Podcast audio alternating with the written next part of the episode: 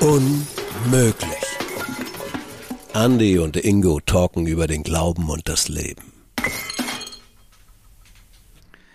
Hi und herzlich willkommen zu einer neuen Folge Unmöglich, dem Podcast mit dem fabelhaften Ingo und dem Andi Müller vom Deutschen EC-Verband. Cool, dass ihr dabei seid. Ja, hallo. Heute ist es wirklich, es geht um ein unmögliches Thema.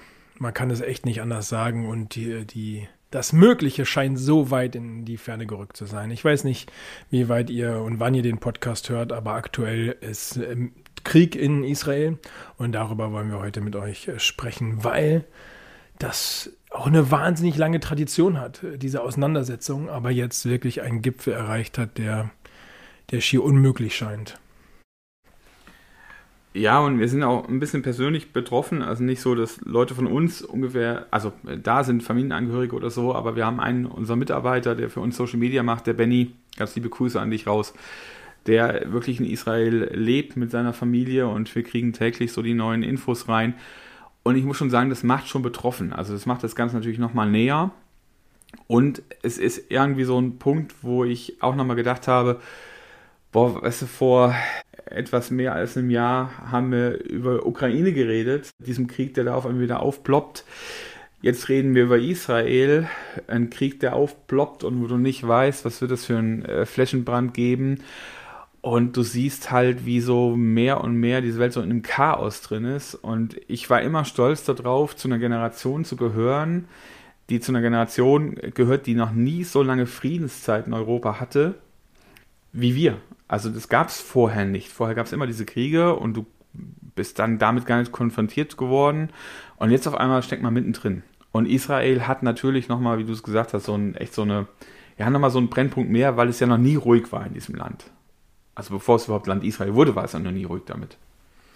Ja, und ich habe das Gefühl, das ist so eine ganz lange Tradition, die dieses Land irgendwie hat. Irgendwie will es nicht ruhig werden. Es soll irgendwie nicht sein. Alle haben was äh, gegen Israel.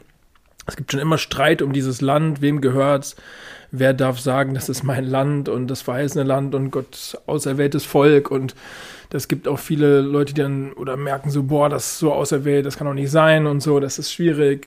Also wir glauben ja zumindest, dass das ja auch ausgeweitet wurde am Ende auf alle Menschen. Wir sind genauso jetzt auserwähltes Volk von Gott wie, wie Israel damals im Alten Testament, aber viele Gegenden auf der Welt sind eben auch sehr stark geprägt von, von diesem Bild und haben deswegen auch eine, glaube ich, hohe Feindschaft dieser Ideologie gegen Judenhass ist auf der ganzen Welt präsent.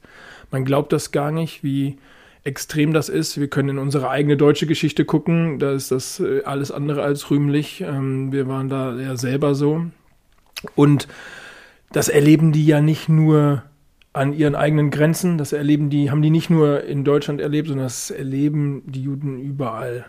Irgendwie will man die nicht. Und das ist hart. Ja, das ist wirklich, glaube ich, so für so ein Volk nochmal, das ist wirklich das Besondere dieses Volkes, dass überall dieser Antisemitismus durchschlägt. Und selbst in dem Land, was jetzt ihr eigenes Land ist, sie seit Samstag nochmal eine ganz neue Form von Antisemitismus quasi erleben. Ein Bekannter hat mal gesagt, weißt du, es war für uns irgendwie eine gewisse Normalität. Es gibt so ein, so ein typisches Hin und Her. Die Hamas oder die Hisbollah schießt Raketen, es gibt einen Vergeltungsschlag und es war der Alltag. Ja? Mal mehr, mal weniger, aber das gehört irgendwie dazu. Was aber da am Samstag passiert ist, also wo wir den Podcast heute aufnehmen, den letzten Samstag war quasi der Angriff der Hamas, das hat Benny mit den Worten beschrieben, sowas hat es seit dem Holocaust nicht mehr gegeben. Und er hat auch geschrieben, die Bilder, was in den Medien kommt und berichtet wird, ist nur ein Bruchteil von dem, was wir hier erlebt haben. Also wirklich barbarisch, was abgegangen ist. Kinder umgebracht worden sind, wirklich, äh, man, ja man kann sich das eigentlich gar nicht vorstellen, ne? also äh, mit, mit Kopfschüssen oder Köpfe wirklich ab von Kindern, wo du denkst, boah, die, die wirklich am kleinsten, am wehrlosen sind, aber die Ideologie, die dahinter steht, ist ja ganz stark dieses, das sind die Feinde von morgen. Ja, also das sind die, die uns morgen nach dem Leben trachten werden, deshalb ganz stark auf die Kinder zu gehen. Und das ist einfach grundlegend falsch. Also dieses Morden, egal von welcher Seite es kommt, und diese Art der Gewalt ist grundlegend falsch und verkehrt. Und ich finde es tatsächlich, also jeder, der Ausflüchte sucht und Begründungen sucht, sage ich ja, es gibt immer Gründe, wie Hass entsteht und wie Feindschaften entstehen, aber die Reaktion, also das, was da passiert, äh, ist grundlegend falsch und da gibt es überhaupt nichts zu beschönigen und vor allen Dingen nichts zu feiern. Also das sind so Bilder, die mich dann wieder schockieren, wenn ich Menschen sehe, weißt du, die, die feiern, dass Menschen, wehrlose Menschen umgebracht werden. Das ist ja auch kein Gegenüber, ich sage jetzt mal ein kriegerisches Gegenüber, wie man es irgendwie kennt, da kämpft Armee gegen Armee, sondern das ist ja wirklich äh, hoch bewaffnet gegen wehrlos. Und wo ich sage, da gibt es keine Entschuldigung, da gibt es keinen Grund zu feiern, das ist nur ein Grund zum Schämen und zum Verurteilen. Ja, absolut sehe ich genauso. Ich finde, das Besondere ist ja, dass, dass da nicht zwei Länder miteinander Probleme haben, dass nicht zwei Orientierungen miteinander Probleme haben, sondern die sie Auseinandersetzungen haben, wie der, die letzten Jahrzehnte oder Jahrhunderte, keine Ahnung wie lange. So, es ist schon immer Auseinandersetzung. Ja, Jahrtausende eigentlich schon. Ja. Also. Aber das Entscheidende jetzt ist, das ist Terror. Also es ist eine extremistische äh, Gruppierung, die sich lange formiert hat, äh, lange gewachsen ist und die ausgebildet wurde mit dem Ziel zu töten. Egal wer da kommt. Und ich frage mich manchmal, wie kann sowas passieren, dass das, dass das für Menschen Realität wird? Also selbst in anderen Ländern, die vielleicht andere moralische Werte oder sonst irgendwas haben, frage ich mich, wie kann das passieren? Und das ist spannend, das habe ich jetzt in einem, in einem Podcast von Johannes Hattel gehört, hört da gerne auch mal rein, ist sehr informativ, dass das in Schulbüchern schon vermittelt wird. Die Juden sind die Falschen, die, mit denen darf man im Grunde sowas machen. Und dass das schon ganz früh eigentlich, dass man da so instrumentalisiert wird und dann wächst man auf mit der Realität und dann glaubt man das natürlich auch. So. Und deswegen ist aber, glaube ich, wichtig, dass wir uns auch überlegen, was, wo stehen wir da? Ich bin gestern durch Kassel gefahren und habe äh, Leute gesehen, die für Israel demonstriert haben. Kann ich total verstehen. Ich wäre am liebsten ausgestiegen, hätte mich dazugestellt, einfach weil ich in so einer Situation immer mit dem Angegriffenen sympathisiere. Das ist falsch. Und die Art des Angriffs ist noch falscher. Also, ich fand Ukraine-Krieg furchtbar. So. Und ich, immer noch. Ich ja, wirklich. Also, ich ja. finde ihn auch immer noch furchtbar, aber er ist in einer Dimension noch mal einen Ticken anders da ist man nicht durch Häuser gerannt und hat einfach alles, was da lebt, abgeschlachtet. So, das finde ich, das ist eine Vorstellung, die passt nicht in mein Hirn. Ich verstehe es nicht und ich frage mich, was können wir tun? Weil wir sitzen hier ja jetzt in Deutschland in unserem Büro, wir nehmen hier den Podcast auf. Aber uns war es ein Herzenanliegen, euch mit reinzunehmen, weil ich merke, das beschäftigt auch meine Kinder. Die kriegen das mit und die werden unsicher. Was bedeutet das für mich? Ich habe da Angst, hat das wieder Auswirkungen auf uns und so weiter. Und ich glaube tatsächlich, und das ist meine tiefe Überzeugung, dass wir etwas tun können. Nicht unbedingt an dem konkreten Krieg jetzt in Israel, aber wir können etwas dafür tun, dass das in 20 Jahren nicht passiert. Und das ist, glaube ich, jetzt, ja, können wir wirklich jetzt tun. Ja, also nochmal ganz kurz auf deine Kinder. Ich merke das bei uns auch, vor allem der Größere. Ich merke, dass es jetzt teilweise thematisiert wird in der Schule und ähnlichem, aber diese, allein diese Bilder oder diese Nachrichten, die lassen die auch nicht los. Ne? Also wenn dann sie auch wirklich so fragen, boah, was heißt das? Und dieses auch immer wieder deutlich machen, dass wir in einer Zeit leben, wo wir in einem privilegierten Land leben, wo Frieden herrscht. Also das ist bei allen Spannungen, die es natürlich auch gibt und bei allem, was ist, wir leben in einem Land, wo Frieden herrscht und dieses Privileg erstmal wieder zu entdecken und diesen Wert von Frieden zu entdecken. Und ich glaube ganz praktisch, auch Menschen zu prägen in unserem Umfeld. Und das machen nicht nur hauptamtliche Jugendreferentinnen und Jugendreferenten wie wir oder Pastoren oder Lehrer oder wie auch immer, sondern das machst du in deinem Umfeld, Menschen zu prägen, wirklich gut miteinander zu leben.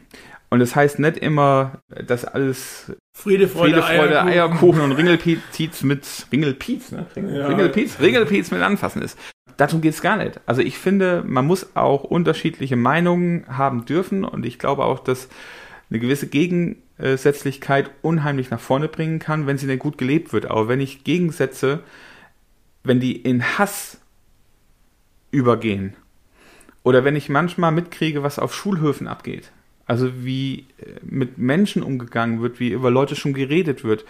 Ich glaube tatsächlich, Hass und Gewalt fängt nicht erst da an, wo ich Menschen eine Waffe an den Kopf setze oder einen Kopf abhack oder körperlich gewalttätig werde, sondern die fängt schon im Denken an.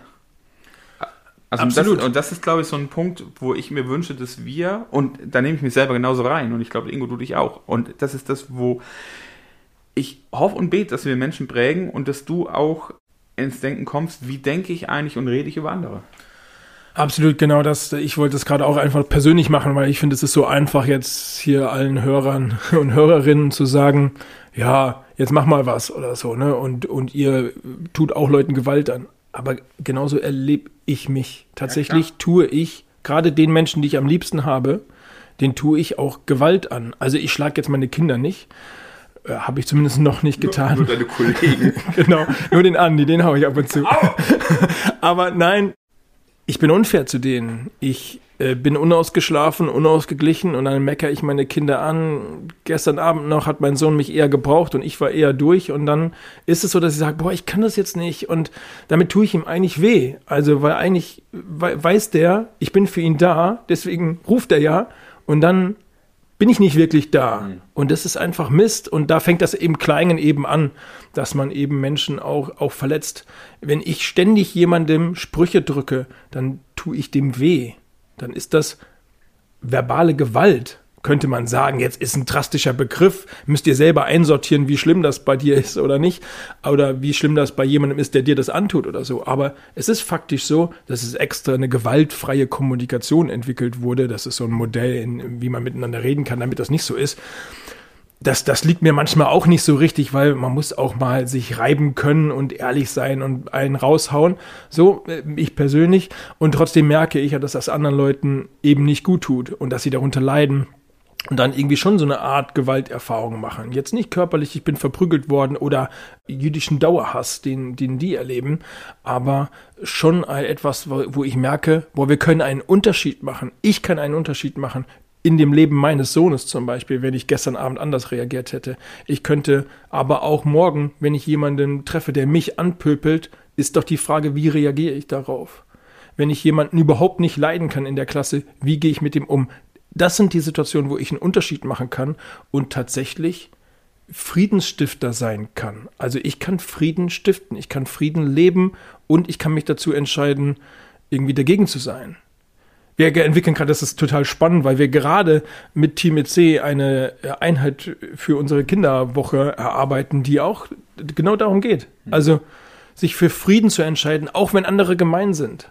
So, das heißt nicht alles mit sich machen lassen. Das heißt nicht, ich bin die, ich bin der Müllsack der Nation. Und mit mir darf man alles machen. Das heißt das nicht. Das heißt, aber ich entscheide mich bewusst für wie reagiere ich, ohne einfach nur nachzutreten.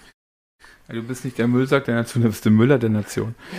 So, aber ernsthaft, also das ist die eine Seite. Die eine Seite ist so, klar zu kriegen, auch wo kommt bei mir auch diese, diese beschissenen Gedanken über andere her. Ne? Das kann ja ganz verschiedene Gründe haben. Das kann ja irgendwie sein, dass ich das Gefühl habe, boah, der kann was besser als ich. Und ich will nicht, dass das besser kann als ich und deshalb mache ich ihn schlecht. Und dann entwickelt sich so eine Spirale im Kopf mehr und mehr, immer weiter, dass man irgendwann, da weiß man gar nicht mehr, was der Auslöser eigentlich war, auf jemanden immer Prass hat. Also es gibt ja so Menschen, und ich gebe das zu, ich habe wirklich so ein, zwei Menschen, die, die muss ich nur sehen oder so. Einen davon bin ich noch nie persönlich begegnet in meinem Leben, aber ich sehe den und krieg so ein, also ich krieg Pickel im Gesicht, ne, oder im Rücken, oder ich, ich werde wirklich aggro. Also ich werde wirklich aggro, wenn ich die Person sehe. Ich weiß gar nicht mehr, woher das kommt. Und sich klar zu machen, okay, warum denke ich oder rede ich jetzt über die Person so schlecht? Also warum habe ich so auch so, ich würde schon wirklich sagen, so ein, so ein Brass und manchmal sogar wirklich so eine Wut oder so, ein, so einen anfänglichen Hass auf jemanden. Wo kommt das her? Was hat mich da geprägt? Oder ist es nur, weil ich die Person, ja, weil ich neidisch auf die Person bin oder weil ich mit der Art nicht zurechtkomme? Wo kommt es her? Und das sich klar zu machen und dann zu überlegen, okay, ist das berechtfertigt, dass ich vielleicht so über die Person denke, rede? Weil oft bleibt es nicht beim Denken bei uns, sondern wir teilen unsere Gedanken dann auch ganz oft, gerade wenn es jemand ist, wo ich vielleicht einen gewissen Neid oder ähm, ja, habe, dann möchte ich auch im besseren Licht da stehen, dann rede ich darüber. Das andere ist aber, wo prägen mich andere? Also früher hat man immer gesagt, ha, schlechte Freunde gehabt oder so, ne? Und ich habe es immer ein bisschen belächelt. So, aber ja, es ist so, Menschen in deinem Umfeld prägen dich. Deine Klasse prägt dich, dein Verein prägt dich, deine Familie prägt dich. Und es ist wichtig, dass du weißt, was ist eigentlich, was sind eigentlich deine Gedanken dazu? Was ist eigentlich deine Haltung zu einer Person, einer Situation oder zu politischen Parteien, egal wozu. Also du musst in eine Meinungsbildung kommen. Und das finde ich total wichtig. Seit auch immer, Bildung ist so wichtig und das ist eigentlich genau damit gemeint. Also warum haben Menschen so einen Hass auf Israel oder auf Juden? Und nicht einfach nur das hinzunehmen, was andere dir erzählen, sondern versuch dich mal zu informieren, warum ist das so? Und das Gleiche kannst du in deinem Umfeld tun. Und ich glaube, es ist wichtig, dass du eine Persönlichkeit wirst, die weiß, warum sie das eine tut und das andere lässt oder warum sie diese Position und Meinung hat. Weil dann kannst du nämlich argumentativ und kannst äh, wirklich ganz anders rangehen, auch mit weniger Emotionen, als wenn andere die immer aufpeitschen und sagen, ey, der Ingo, der ist so scheiße. Ja, und du nimmst es irgendwann auf und irgendwann findest du den Ingo auch scheiße und ziehst über den Ingo her, obwohl du Ingo vielleicht gar nicht kennst. Und das finde ich total wichtig. Also, dass wir uns selber ein Bild machen von Situationen, uns das überlegen und bei allem, egal ob das das erste oder das zweite ist, was ich gerade gesagt habe, finde ich es total wichtig, dass wir uns auch prägen lassen, hey, wir sind Christen und ich finde, dass wir eine Verantwortung haben, die, wie ich finde, ganz stark von Jesus geprägt ist, die was mit Nächstenliebe, mit Miteinander zu tun hat und dass wir von einem Gott reden, der sich klein gemacht hat, der als, als großer Gott eine Ohnmacht gezeigt hat, als er auf diese Welt gekommen ist, für jeden Einzelnen, der Menschen mit Liebe und nicht mit Ablehnung begegnet ist, der eine klare Position hatte, die auch verteidigt hat, aber auch für die Position was auf sich genommen hat, ähm, auch Schläge abgekriegt hat dafür, bis hin zum Tod abgekriegt hat dafür und dass wir von dem her aber auch immer nochmal denken und Menschen sehen.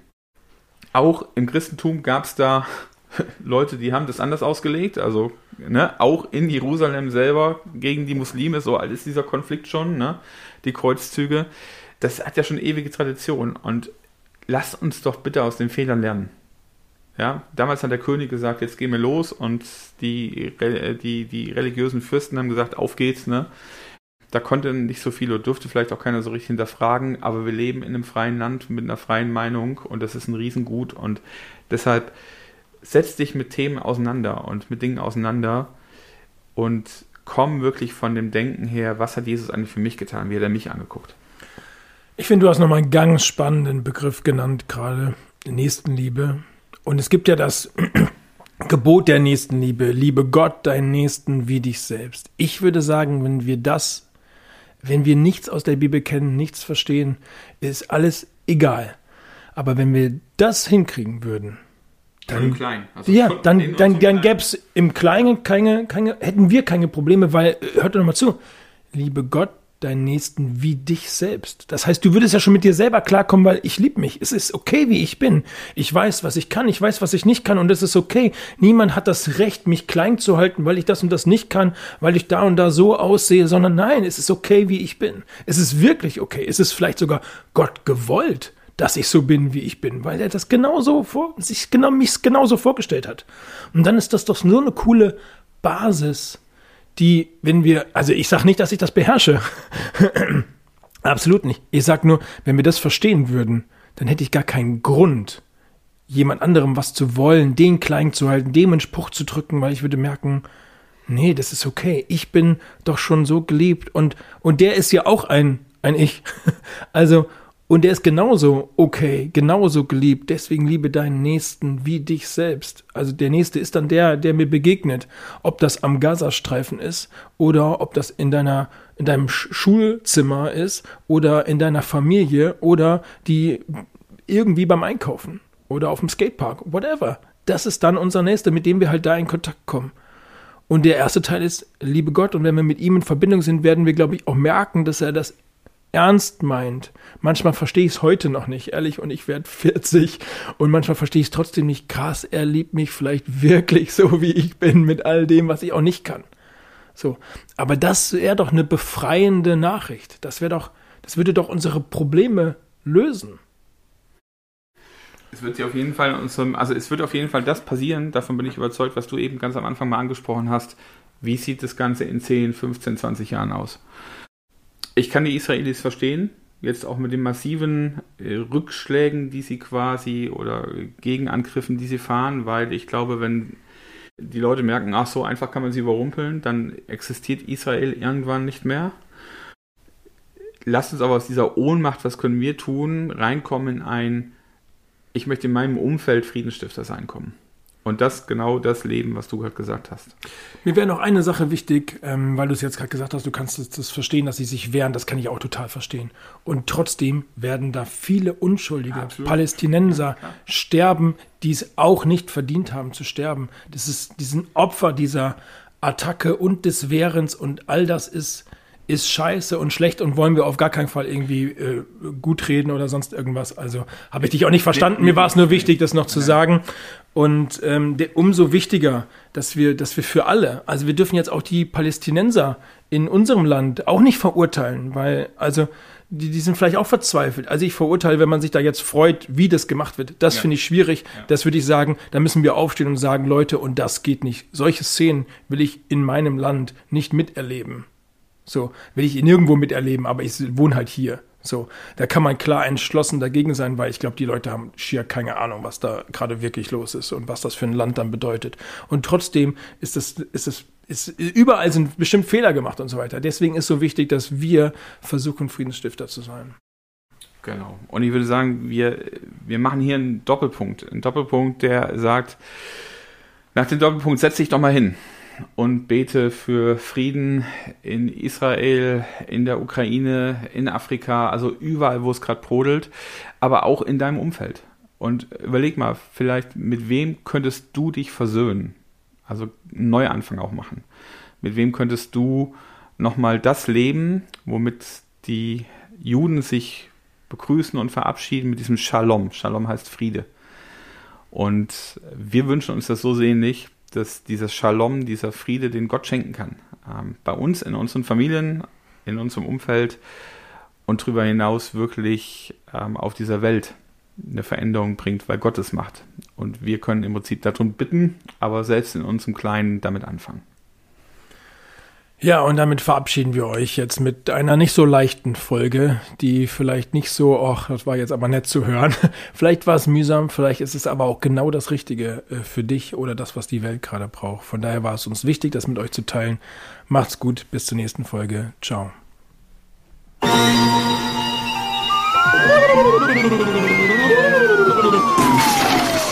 Unmöglich. Andy und Ingo talken über den Glauben und das Leben.